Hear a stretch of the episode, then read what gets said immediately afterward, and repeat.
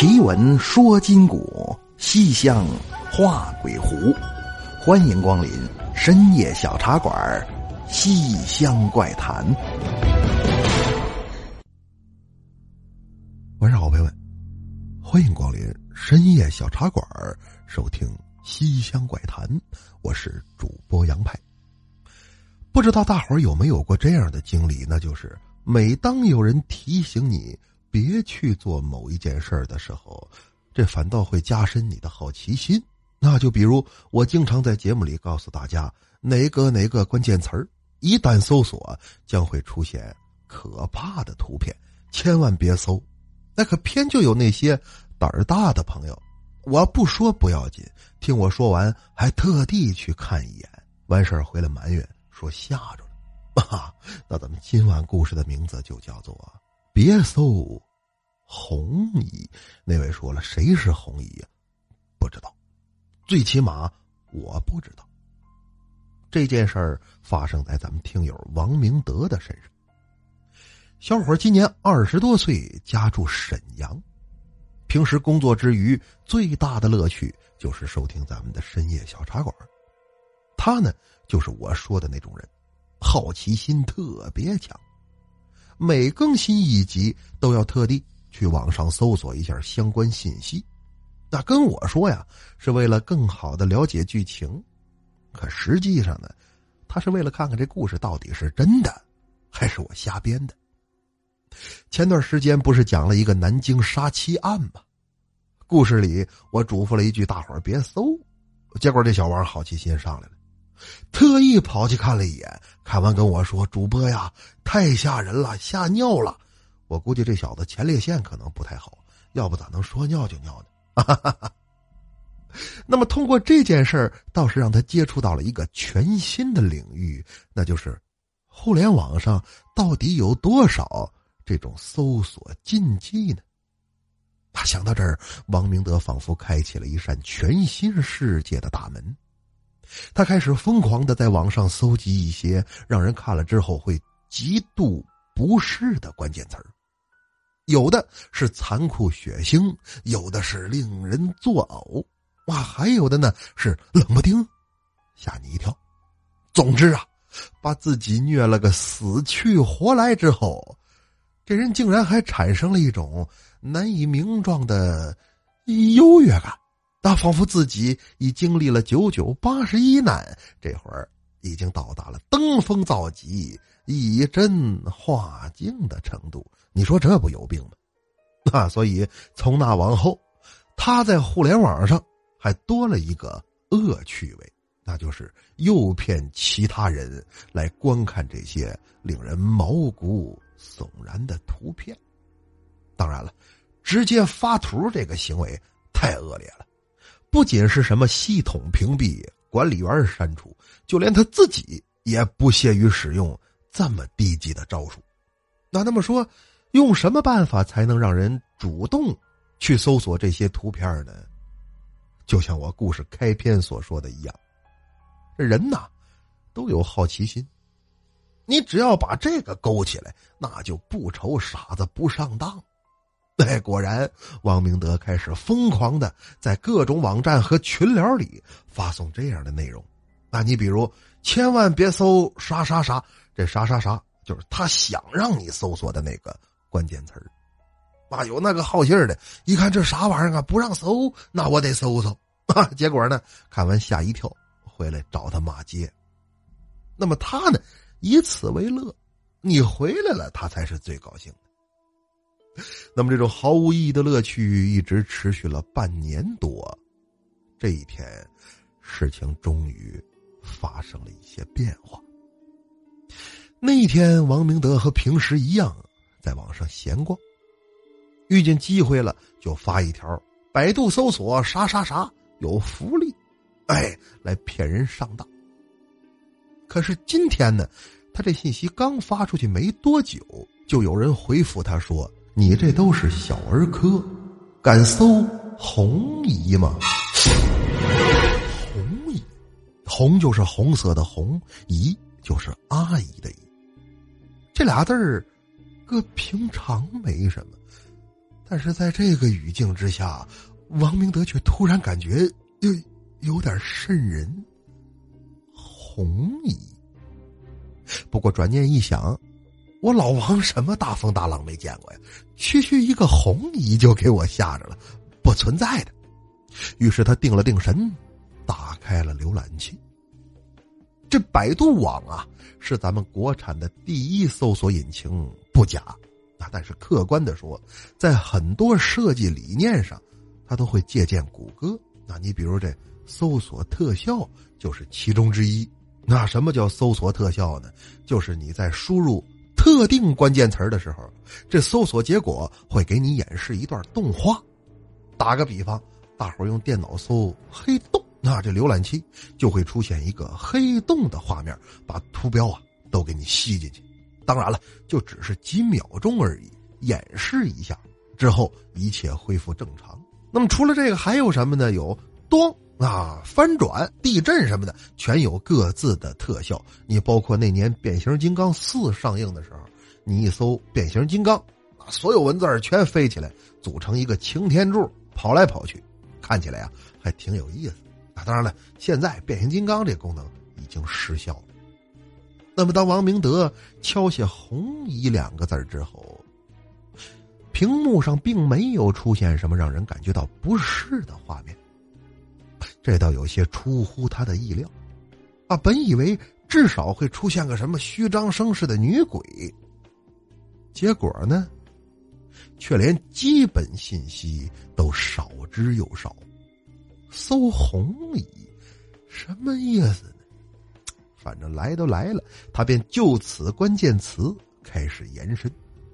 第一个线索呀，是一个日本恐怖电影，这里头有个角色叫红蚁，啊，说是死的挺惨，最后变成鬼了。网上几张剧照倒是挺恐怖，但也不足以说把人吓成什么样。那那么第二个线索呢，则是一个故事，讲的是一个叫红姨的老太太。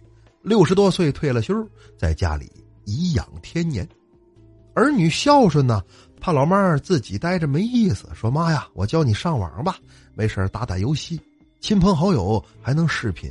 那这件事发生的年代啊还没有智能手机呢，结果红姨有了电脑之后，学的还挺快，打字啊什么的都掌握了。那那么这一天，也不知是哪个网友在 QQ 群里发了一个叫做。地震信息的程序，红姨刚开始上网，她看见什么都觉着新鲜，所以一看这个，以为是地震呐，能在网上预报了，就赶紧下载过来。结果呢，出事了。我不知您各位谁的网龄比较长啊？十几年前那时候流行过一个东西，那大概意思就是一个程序，你把它打开之后。看着像是一个文字版的鬼故事，写的一般，看完了你以为没事了呢，把程序关闭，结果不大一会儿，你这电脑屏幕上就会突然蹦出来一个双眼通红、面色惨白、嘴上全都是血的女鬼图片，并且伴有恐怖的音效，是怎么关都关不掉，这叫女鬼病毒。那么，红姨不小心下载的内容就是伪装成地震信息的女鬼病毒。你琢磨，她都六十多了，虽说心脏没什么毛病，但是这岁数也经不住来这么一下啊。所以图片往出一蹦，红姨一个机灵，就给吓死了。那那个年头啊，网络监管力度不像现在，最后也没找着到底是谁这么缺德发这个玩意儿吓唬人。就这么俩线索，往后是任门没有。包括这个故事也是以新闻的形式来呈现的，所以王明德觉得挺奇怪。就这个也值当我战战兢兢搜一回？那真是浪费老子的宝贵时间。骂了一句，他便回到刚才的那个网站，又发了一条信息：“我搜索了红姨，也不吓人呐。”来点刺激的，结果对方几乎是在瞬间回复了一句：“今天晚上就刺激。”这这什么意思？吓唬我是吧？深夜小茶馆我都听了一年多了，从来没害怕过，就这还能吓住我？你等于是太监面前耍大雕，没有啥用。他也没往心里去，该干嘛干嘛，就把这事儿放在了脑后。可是这天晚上，他正在跟朋友一起打游戏呢。紧张关头，只要再杀一个人就能吃鸡了。那正在王明德瞄准了敌人准备射击的时候，他这电脑屏幕突然蹦出了一个女鬼的图片，那血红色的双眸直勾勾的盯着他。正处于紧张关头的王明德差一点没吓个倒影妈呀一声，而退出去老远。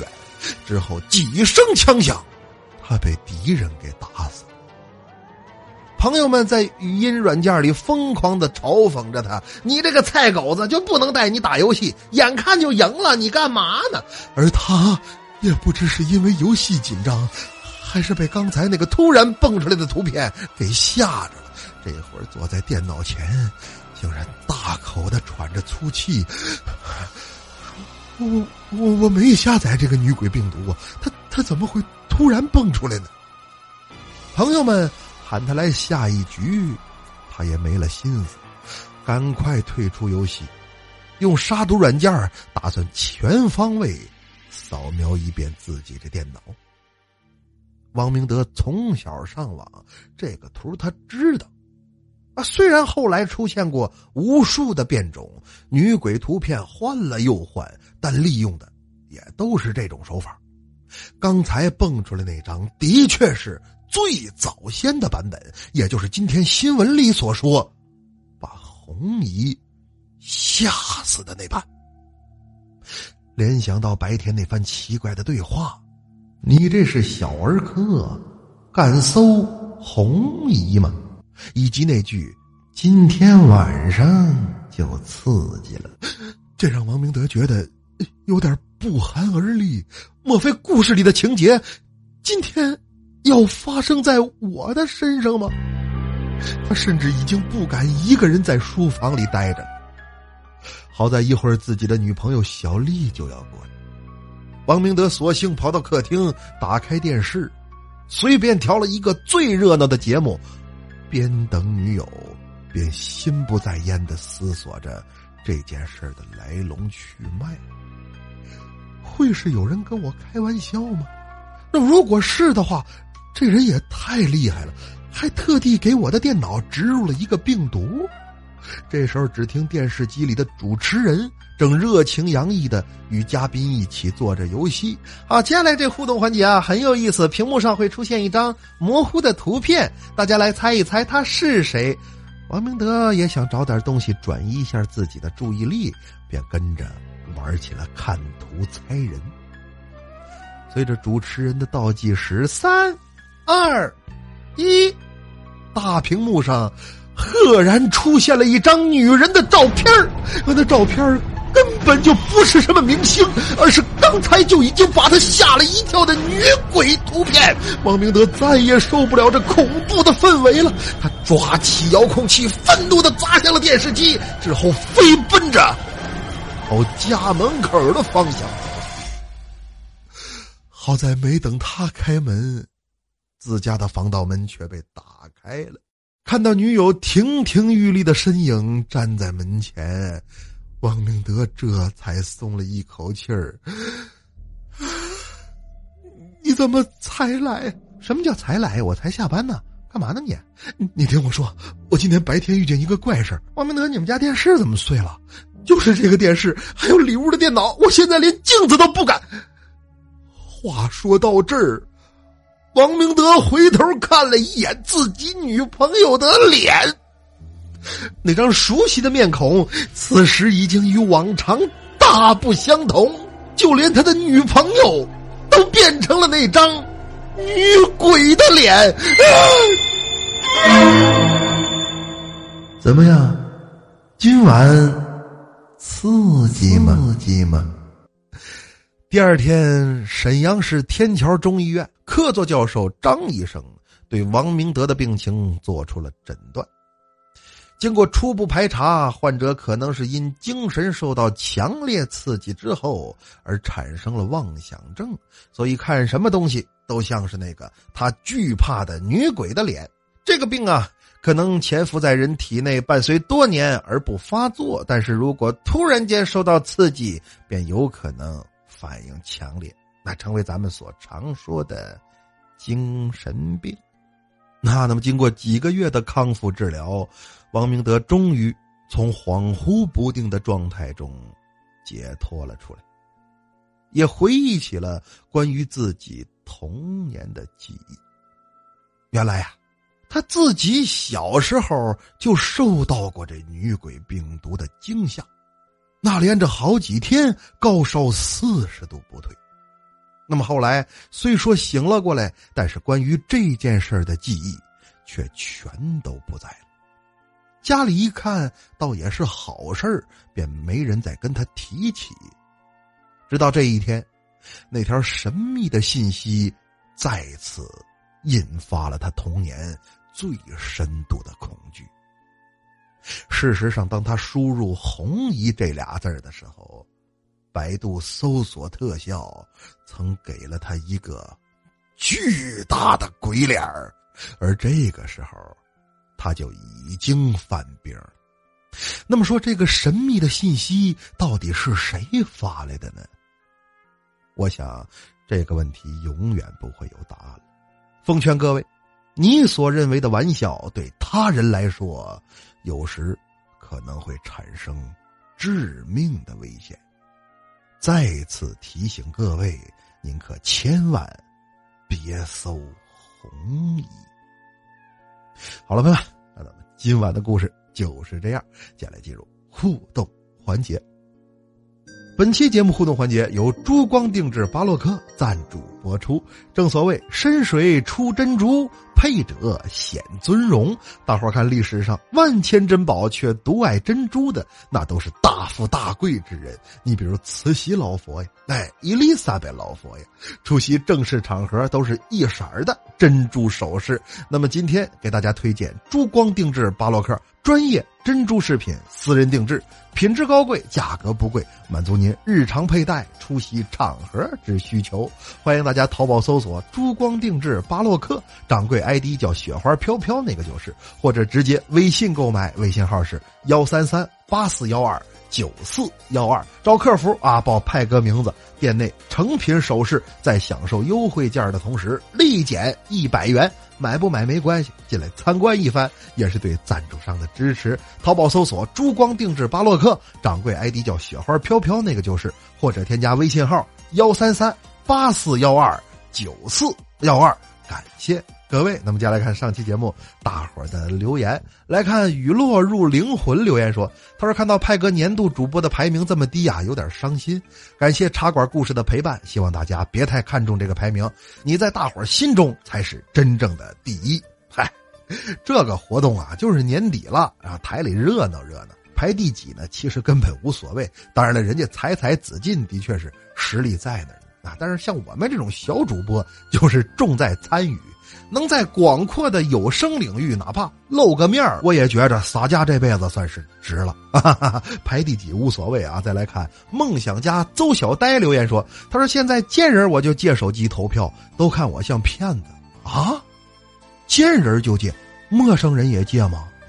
那他们借给你吗，兄弟？要不行的话，练练短跑吧。”这扯还投啥票啊？抢就完了，开个玩笑啊！感谢小戴对深夜小茶馆的支持。再来看小童子留言说：“他说派哥，你咋不拉票呢？我都着急了，每天都投，你也在节目里说一说呀。”啊，是是这样啊，我老怕大伙呀反感这节目里出现太多跟故事没关的内容。你看咱们茶馆的生意，我就几乎从来不提，就是不想让人感觉我是有所图啊，所以。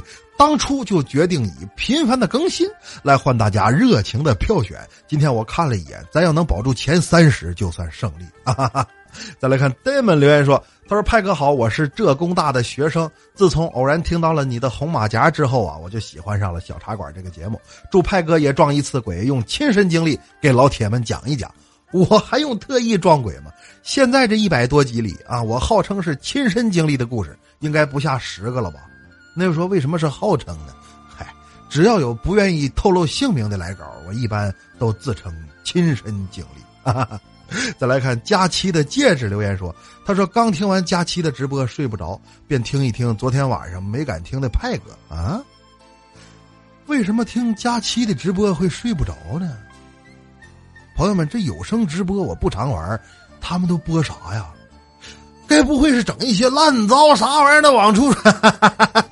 开个玩笑啊！本台的直播节目绝对绿色健康。”那再来看，是人不是神留言说，他说恭喜派叔总浏览量达到一个亿，恭喜恭喜，派叔赌我，嗨，基本操作，坐下坐下。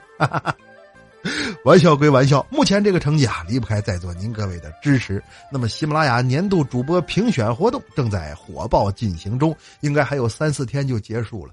鄙人目前排名第三十五位，希望大伙儿呢顺手可以投上一票，希望咱们能争取进前三十吧！啊，感谢各位，同样也要感谢珠光定制巴洛克对本期节目互动环节的大力支持。定制珠宝，添加微信号幺三三八四幺二九四幺二。那么书也讲完了，天也聊干了，是时候跟大伙说晚安了。欢迎新浪微博搜索关注“深夜小茶馆”，关注主播动态。您也可以添加我的私人微信“深夜小茶馆”五字首字母加上阿拉伯数字零零，来与我交流讨论。好了，朋友们，奇闻说金国，西厢画鬼狐，感谢光临深夜小茶馆，收听西厢怪谈。我是杨派，咱们下期见。订阅、点赞、留言、转发，不要忘了哟！我的弹幕组啊，唱赞歌。